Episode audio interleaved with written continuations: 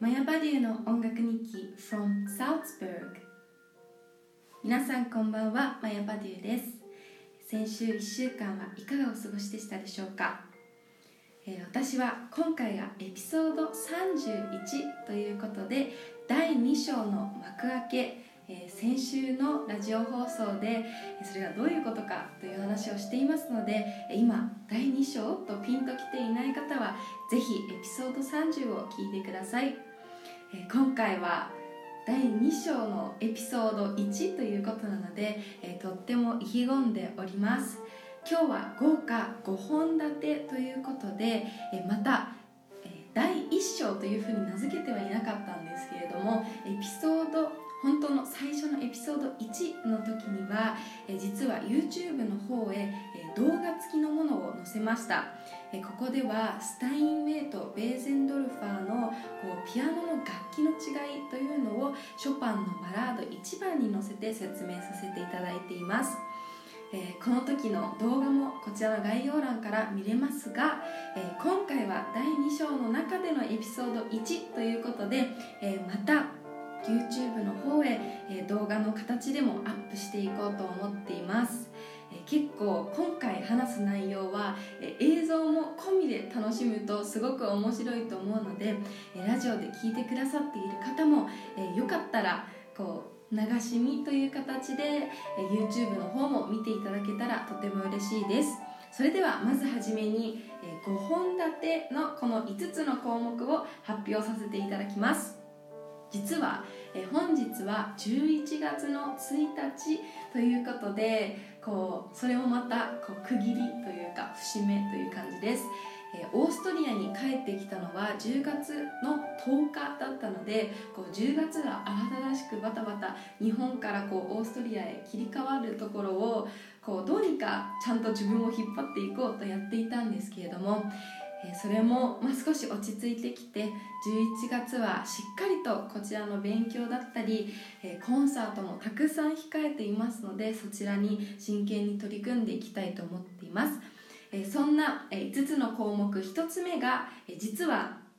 日本を出る時に何度も皆様と日本の皆様とのこの関係を希薄にさせたくないということで絶対にオンラインコンサートをすると約束させていただいておりました。そのオンラインコンサートというのがちゃんと日付が決定したのでそのご報告をまず1つ目。そして2つ目が今回そちらのオンラインコンサートでも演奏する私が今本当に皆様に一番聴いてほしい1曲を演奏します。そして、えー、3つ目は、えー、ちょっと面白い雑談なんですけれどもこの間実はサルツブルク音楽祭でも有名なサルツブルクのフェストシュピールという大歌劇場に、えー、行ってまいりました。そこで聴いた演奏というのが今までとは全然違うコンサートに初めて出向いたのでそのこうお話をサクッとさせていただきます。そして、えー、4つ目が、えー、秋のザルツブルクをテーマに少しだけ、えー、今週したことなどをお話しします。えー、今本当にザルツブルクは秋が綺麗で私もインスタグラムだったり、えー、YouTube の方はできるだけ皆さんにその秋のザルツブルクを満喫してほしいと思ってたくさん動画を載せていますのでぜひそちらもチェックしてください。そして、え、最後に今回の本題となる5つ目の話は、え、言語リングイスティックスの話です。え、皆さんこのラジオは日本語でやっているので、えー、パデュマヤは日本語が喋れるんだなっていうのは、えー、知ってくださってると思うんですけれども私はそれ以外に英語そしてドイツ語を話すことができます、えそんなまあ日本語から始めてなぜ日本語が喋れるのかそしてまたなぜ英語を習得したのかドイツ語というふうにこう時系列でお話ししていきたいと思います、え私は意外にも結構たくさんの、場所に住んでいたことがあるのでその場所ごとにどんな風にドイツ語を勉強したのかまたどこに行ったことによって英語のスキルが一気に上達したのかなど話していきたいと思います。そしてで YouTube の方へアップする動画はラジオみたいに30分というのは少し長すぎるので特にこちらの5つ目の言語というところにフォーカスを当てて載せていきます。なので、えー、私のライプツヒ時代やニュージーランド時代の写真も えー、恥ずかしいんですけれども皆さんとシェアしていこうと思うのでそれも楽しみに YouTube を待ってくださったら嬉しいです。それではまずはじめに、えー、オンラインコンサートの報告をさせていただきます、えー、この度11月の13日の土曜日そしてあうんうんそうですね。12月の11日の土曜日、えー、2つとも日本時間の夜の9時からの、えー、オンラインコンサートとなっています。まず、えー、11月13日の方では、今回この後に演奏する1曲そして、リストのフランツ・リストの「ウィーンの夜会」という本当に素敵な曲を、え、必ず演奏させていただきます。それ以外にも、え、今回コンサートでは初出しとなる「ハウルの動く城」より「人生のメリーゴーランド」を私の実は友人が本当にビルトーゾに難しいテクニックにアレンジしたものをえ演奏させていただきます。それ以外にも何曲か演奏するのでかなり見応えのあるプログラムにはなっていると思います。そしてこちらのフランツ・リストの「ウィーンの夜会」という曲は、え私がこの夏自分ではまだ演奏していなかったんですけれども何度も何度も聴いてこうヨーロッパに思いを馳せていた曲です。本当にウィーンらしいズンチャッチャズンチャッチャというワルツの感じのリズムが心地よくて、えー、夜の21時と少し遅いですがその時間に聴くのがぴったりかなと思っています。また放送場所もザルツブルクからのオンラインコンサートということですごく私も緊張しつつかなりワクワクしています。お話もしながら日本の皆様とつながれるっていうのは今まではもう夢の世界だったものがやっと現実になるということで本当に楽しみにしていますので、えー、ぜひ、えー、1000円で視聴することができるので参加してくださったら嬉しいです、えー、そちらの参加方法などは私の新しいウェブサイトの方にも載っています、え、そのリンクをこのラジオの概要欄にも貼ってありますのでぜひそこから、チェックしてみてください。また、えー、私の新しいウェブサイトにはトピックスということで、えー、近況報告をしています、えー、そちらの写真なども他では出ていないものもありますので、えこまめにチェックしていただけたらとても嬉しいです、えそして12月の11日の方は、え少し、まあ、クリスマスに皆さんとコンサートをすることはできないので、えクリスマスソングなども交えた楽しい雰囲気のものにする予定なので、えその情報そして何の曲を具体的に演奏するのかは、この先のラジオでお話ししていきたいなと思っています。それでは11月との13日と12月の11日ぜひカレンダーに入れておいてください。はい。それでは、えー、ここで1曲私が今一番聴いていただきたい曲を演奏いたします。リチャード・クレイダーマンの「渚のアデリーヌ」です。こちらは2分半ほどのかなり短い曲ですが、え、すごくこれを演奏することで、えー、いろいろな感情が芽生えた素敵な曲となっています、え、私が今回の日本滞在中にお会いした人の中でこの曲がまあ世界で一番と言ってたかは覚えてないんですけど本当に大好きというふうに言っていてそれがきっかけでこの曲を弾きたいなと思ったのと私の母もすごくおすすめしてくれてすごくいい曲だよというふうに言ってくださってこう周りの人の大好きな曲が自分の大好きな曲になったということで本当にこう幸せな色音色で弾けているかなというふうに思っています。えまたこちらは、え YouTube の方にも、え動画付きでアップしています。えそれをアップして本当にたくさんの方から、え懐かしいだったり昔大好きだった曲をこう改めて聴くことができてよかったっていうふうに言ってくださってすごく嬉しかったです。それではリチャード・クレーターマンで「渚のアデリーヌ」をお聴きください。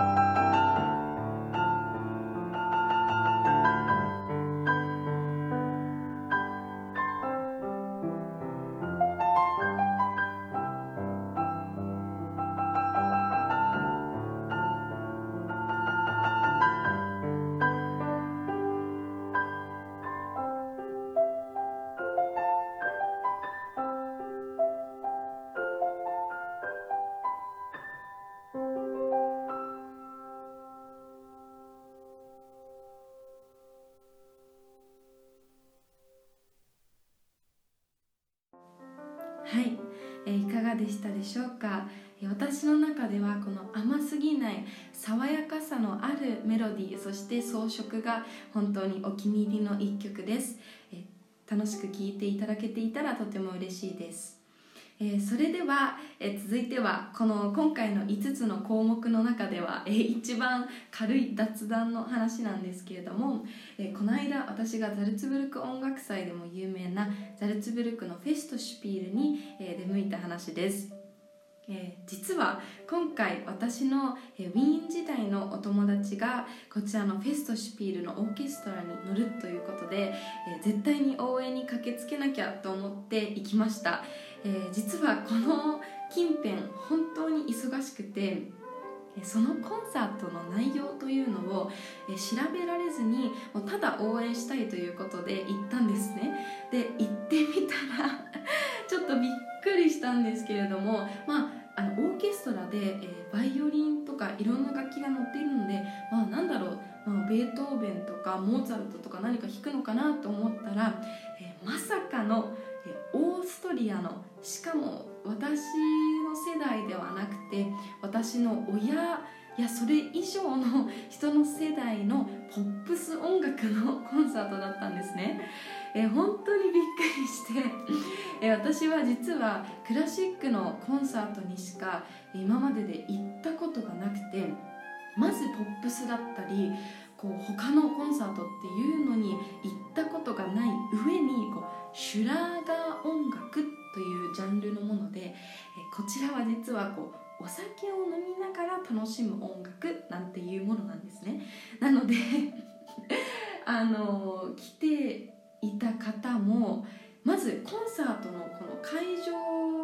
のロビーのところで普段からそこはこうシャンパンなどのお酒は提供してるんですけれどもまあコンサートが全部終わった後に来た他の友達と一緒にコンサートのあれが良かったねこれが良かったなっていうような話をする時に飲むイメージだったんですね。ただまだ始まってもいない、えコンサートのロビーでみんながみんなお酒を飲んでいて、まあ、その時点で私はあれ？どうなってるのかなっていうふうに少し思ったんですけれどもえ蓋を開けてみたらあまあなるほどということできっと皆さんこの音楽を聴きながらお酒を飲んでいたという経験がたくさんあってそんなこう素敵な あの思い出とかもあっただろうに、えーお酒をたくさん飲んでたのかなみたいな あのすごく今までとは違うような経験をさせていただきました。そんなあの私の隣にたまたま座っていたあのご婦人の方が何人かいてもうみんなそのニック・ピーっていう方だったんですけどニック・ピーさんが出てくるや否やものすごい黄色い歓声ですごく少女みたいな声をたくさん出していてすごいなと思いつつなんだか会場がもう何千人って入れるホールなのですごい熱気そしてもう一体感が今まで感じたことのないものでした。もう今まで私が行ったコンサートの中で一番熱気がすごかったのはエリタ・グルベローバさんソプラノの歌手なんですけれどもえ彼女が最後の日本来日ということでえサントリーホールだったかな？サントリーホールうんもしかしたらもう一個違うホールだったかもしれないんですけれどもオペラシティだったかもしれないですね、まあ、どこかに行った時に、まあ、もう最後ということでもうみんな泣いて私も泣いちゃったんですけれどもあのまたそれとも違う自分たちの思い出自分たちの思いっていうのをこう出し惜しまないという感じがクラシックとは違うなというふうに思いました。クラシックはやっぱり感動するとしてもそれは自分の経験から感動しているというよりは音楽そのものに触れたり本物というこうパフォーマー、えー音楽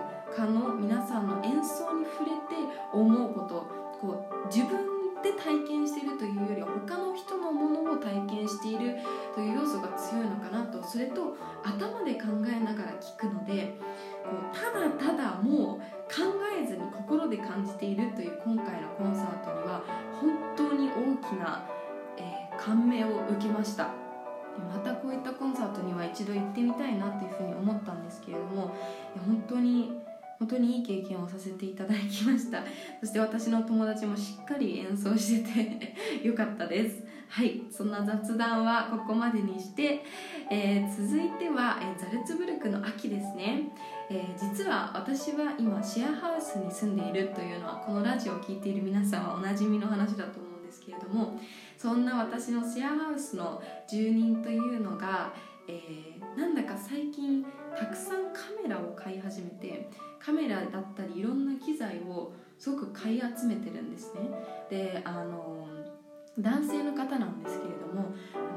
っている大学ではなくてあの普通に経済学だったり、まあ、そういったものを勉強されていてで彼自身よくあのハイキングだったり何か一つのことにはまりだすと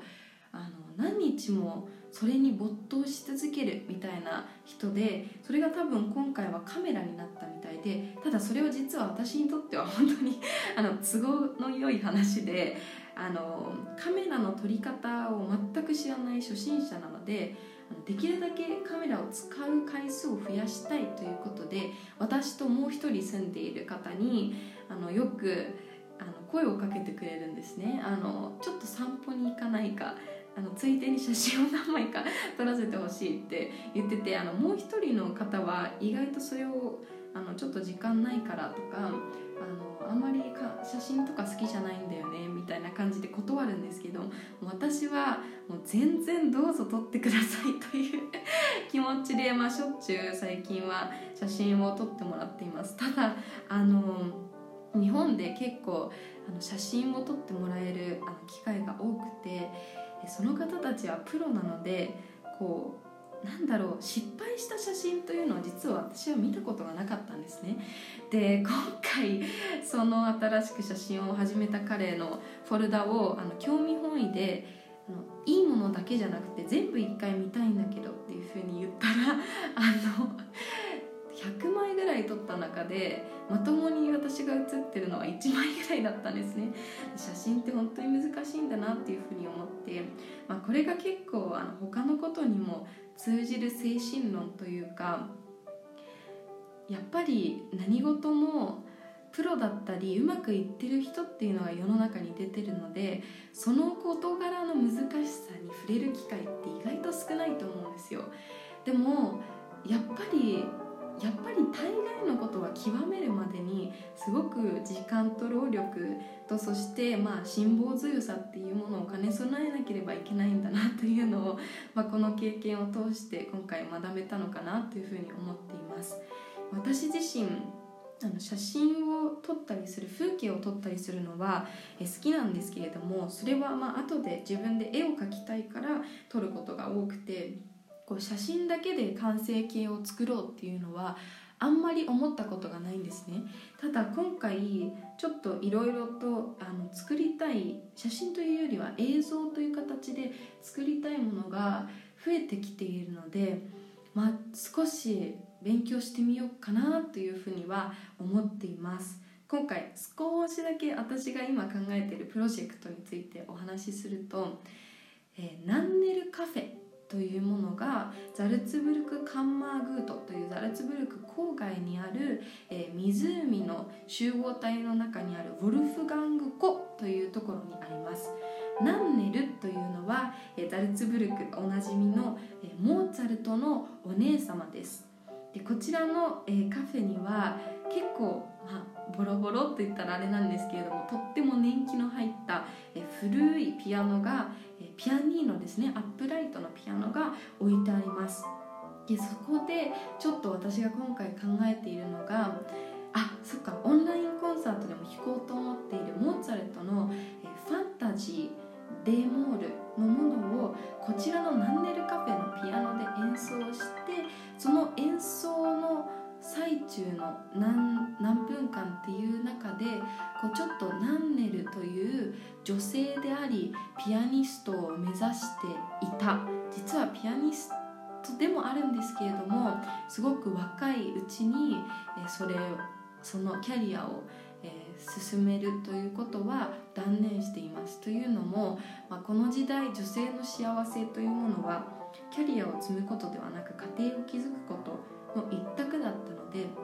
まあ本人はま望んで辞めたというふうに書いてある本などもあるんですけれども、まあ、それは今もしナンネルが生きていたらどうなったんだろうというふうに私は思います、まあ、そんな女性でピアニストを目指していたナンネルと女性でありピアニストを目指している、えー、私というこの2つの、えー、異なる時間軸と異なる人物というものをうん比較といったらあれなんですけれどもこう同時にそのストーリーを伝える何百年の時を隔てたこの2人を2人をって自分で 自分のことを言うのは変なんですけれども、まあ、そんなストーリーを作ってあげたいなというふうに思っています。でそこにそのナンネルカフェで私がモーツァルトの曲を演奏するということで追悼というかリスペクトの気持ちも伝えられたらいいなというふうに思っています。ただ、えー、まあ皆さん言わないとは思うんですけれどもこのラジオで聞いたこの話は、えー、ちょっと秘密にしておいてもらえたら嬉しいです、えー、ちょっとワクワクしすぎて話しちゃったんですけれども多分これはちょっとすごく私の中で気に入っているし意味のあるものなのでこう気軽にパッと作るのではなくて他の人の協力も得てこうしっかりと作って自分の納得のいく形になった時に、えー、世の中に出したいと思っているので、えしばらくはまだ、えーと、皆さんの目に触れることはないと思うんですけれどもいつかできるこの作品必ず作ろうとは思っているので是非楽しみにしていてください。ダメですね。どんどん話が長くなってしまいますが最後に、えー、本題の日本語そして英語そしてドイツ語をどのようにして習得したかというお話に参りましょう、